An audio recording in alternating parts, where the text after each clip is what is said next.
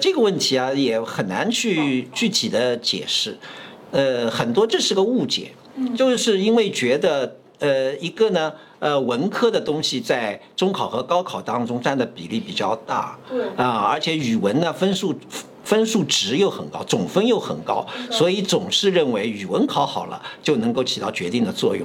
但是这个呢，就是不是太太懂我们这个教育界的这个内容的这个具体情况。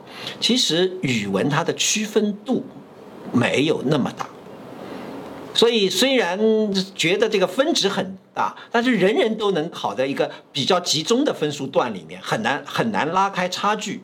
那么我们就要考虑的就是语文分数的这个差距和其他学科的差距，究竟哪一个能够拉得更大？那么它其实这个就决定你的排位。呃，我不主张得语文者得天下，我倒是觉得呢，呃，各科啊，实际上都要高度的关注它的基本水平。因为均衡其实更能够在这样的考试当中啊，赢得更好的排位和更好的一个成绩的表现。